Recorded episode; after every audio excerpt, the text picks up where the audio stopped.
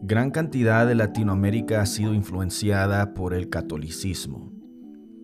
Esto tiene sentido ya que los conquistadores trajeron la religión a las tierras de las Américas. Es tan poderosa la influencia de la religión que no solo ha influenciado en el ambiente religioso, pero ha también influenciado hasta la cultura. A veces inconscientemente vivimos creyendo ciertas cosas que no tienen fundamento bíblico, sino más bien es por influencia de la religión a la cual pertenecíamos. Hoy hablaremos acerca de algunas de estas creencias que a veces sentimos que tienen fundamento bíblico, pero están más basadas en tradición que en una interpretación bíblica. Te invito que revisemos el texto.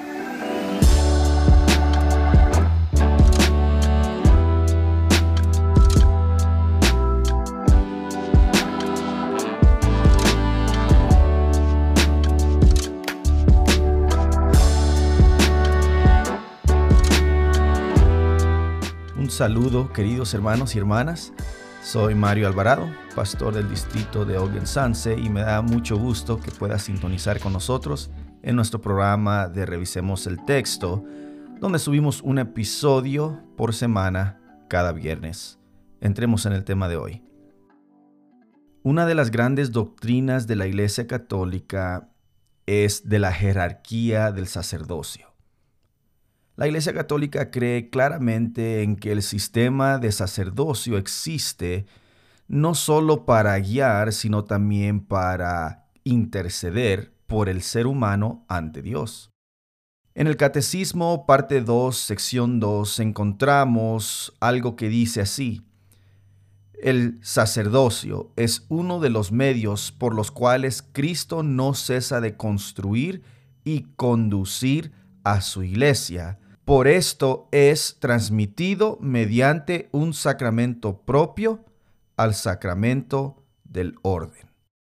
El sacerdocio entonces es uno de los medios de cómo la humanidad puede venir a Dios. En realidad el sacerdote es el único que debería llevar a cabo los sacramentos de la iglesia. Y si los sacramentos son la forma en cómo recibes la salvación, entonces el sacerdote es el mediador entre Dios y los hombres. Si quieres ser salvo, tienes que llevar a cabo los sacramentos y si el sacerdote es el único que los puede hacer, entonces el sacerdote toma un rol esencial en la teología católica. No es mi propósito en este episodio profundizar en la teología católica, pero sí es importante establecer contexto para ver el punto que hemos de establecer a continuación está claro en 1 Timoteo capítulo 2 versículo 5, donde dice que solamente hay un mediador entre Dios y los hombres, Cristo Jesús. Hebreos 4:16 dice que podemos venir confiadamente al trono de la gracia, sin necesidad de ningún sacerdote, porque Jesús es nuestro sumo sacerdote hoy en día. El conflicto que a veces surge es que queremos igualar el ministerio del sacerdocio con el ministerio del pastor. Traemos este ejemplo porque estamos viendo en esta serie la importancia de revisar el texto dentro de su contexto. Regresando al conflicto, donde a veces queremos igualar el ministerio del sacerdocio con el del pastor, hemos llegado a pensar que la cabeza de la iglesia es el pastor así como en el catolicismo, pues la cabeza es la jerarquía del papado.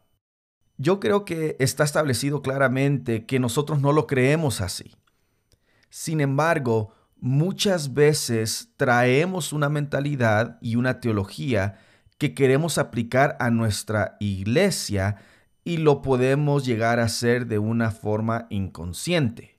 El argumento que se escucha hoy en día es que el ministerio del sacerdote es equivalente al ministerio del pastor o casi como el de pastor de iglesia.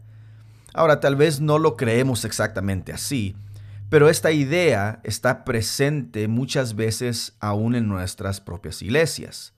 Quiero invitarte a que leamos lo que dice Pablo acerca del pastorado.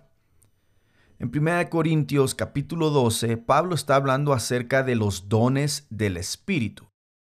En el versículo 10 del capítulo 12 dice, a otro el hacer milagros, a otro profecía, a otro discernimiento de espíritus, a otro diversos géneros de lenguas y a otro interpretación de lenguas. Pero todas estas cosas las hace uno y el mismo espíritu, repartiendo a cada uno en particular como Él quiere. Te das cuenta que los dones es algo que el Espíritu da a quien Él quiere. Hay diferentes tipos de dones y no todos son llamados a tener absolutamente todos los dones. Si seguimos leyendo en el versículo 28 del mismo capítulo 12, Pablo dice, y a unos puso Dios en la iglesia, primeramente apóstoles, luego profetas, lo tercero maestros, luego los que hacen milagros, después los que sanan, los que ayudan, los que administran, los que tienen don de lenguas. ¿Son todos apóstoles? Versículo 29. ¿Son todos profetas? ¿Todos maestros? ¿Hacen todos milagros? ¿Tienen todos dones de sanidad? ¿Hablan todos lenguas? ¿Interpretan todos? Otro texto donde Pablo menciona los dones es Romanos capítulo 12, versículo 6 y también en Efesios capítulo 4, versículo 11. Déjame te leo lo que dice Efesios capítulo 4, versículo 11. Dice, y el mismo constituyó a unos apóstoles, a otros profetas, a otros evangelistas, a otros pastores y maestros, a fin de perfeccionar a los santos para la obra del ministerio, para la edificación del cuerpo de Cristo. Nota algo interesante. El sacerdocio nunca es mencionado como un don. ¿Sabes por qué? Primera de Pedro, capítulo 2, versículos 4 al 5 y el versículo 9 dice de la siguiente forma, acercándoos a Él, piedra viva, desechada ciertamente por los hombres, mas para Dios escogida y preciosa. Vosotros también, como piedras vivas, sed edificados como casa espiritual y sacerdocio santo para ofrecer sacrificios espirituales aceptables a Dios por medio de Jesucristo. Y el versículo 9 lee, mas vosotros sois linaje escogido, real sacerdocio, nación santa, pueblo adquirido por Dios, para que anunciéis las virtudes de aquel que os llamó de las tinieblas a su luz admirable. ¿Te das cuenta que aquí Pedro le está hablando no a un grupo de hombres específicos, le está hablando a toda la iglesia? En otras palabras, todos nosotros ahora somos el real sacerdocio. Mateo capítulo 27 versículo 51, después que se rompe el velo cuando Jesús muere en la cruz, eso simboliza de que ahora el sumo sacerdote es solamente Jesús. También simboliza que el ministerio sacerdotal de Aarón ha llegado a su fin porque ese apuntaba al sacrificio verdadero y al sacerdote verdadero que es Cristo Jesús. Por eso es que hoy en día tenemos acceso directo a Dios por medio de Jesús, como nos dice Hebreos. Acérquense confiadamente al trono de la gracia. Pero ¿cuál es el problema entonces de asimilar un sacerdote con un pastor? Quisiera proponer que el problema surge cuando queremos igualarlos tendríamos que usar textos del Antiguo Testamento que hablan de las calificaciones de un sacerdote y tendríamos que compararlas con las calificaciones de un pastor. Que de paso podemos encontrarlas en 1 Timoteo capítulo 3 versículos 1 al 7. Pero vamos a darnos cuenta que éstas no compatinan, porque las calificaciones del sacerdote eran específicas porque simbolizaban a Cristo Jesús. El pastor hoy en día no es un sacerdote. El pastor, de acuerdo a lo que dice Pablo, es alguien que ha recibido el don de liderazgo, pero eso no lo hace más que el resto del cuerpo. El pastor no tiene un acceso especial al lugar santísimo como lo tenía el sumo sacerdote en aquel tiempo o como lo tenían los sacerdotes que podían entrar al lugar santo. El pastor no es intercesor único. Todos somos llamados a ser sacerdotes intercesores los unos por los otros, como ya lo vimos en Primera de Pedro. El pastor tiene el don que el Espíritu le ha dado para que junto en equipo con el resto de la iglesia que también tiene dones, puedan trabajar para edificar a la iglesia y expandir el reino de Dios aquí en la tierra. El sacerdote del Antiguo Testamento sí era especial porque tenía que simbolizar a Jesús y por eso tenía que ser específico. El pastorado es un don que el Espíritu Santo le da a quien Él quiere.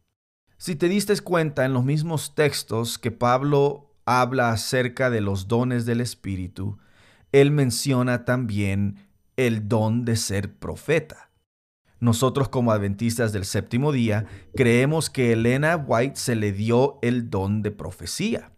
Hay gente hoy en día que dice que el pastor no puede ser mujer porque Dios solo usó hombres sacerdotes y así usan la interpretación del Antiguo Testamento para poder argumentar que tiene que ser un hombre. Pero ya vimos que esa aplicación está fuera de contexto cuando consideramos toda la palabra de Dios. Para empezar, los sacerdotes tenían que ser de la descendencia de Aarón de acuerdo a Levíticos capítulo 21. Te puedo asegurar que la mayoría de los pastores hoy en día no son descendientes de Aarón.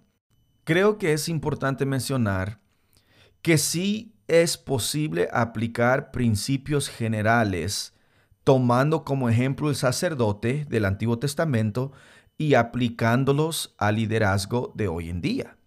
Por ejemplo, el sacerdote ejemplifica a un líder que está conectado con Dios. El sacerdote ejemplifica también a un líder que comete errores, pero los reconoce como lo hizo Aarón.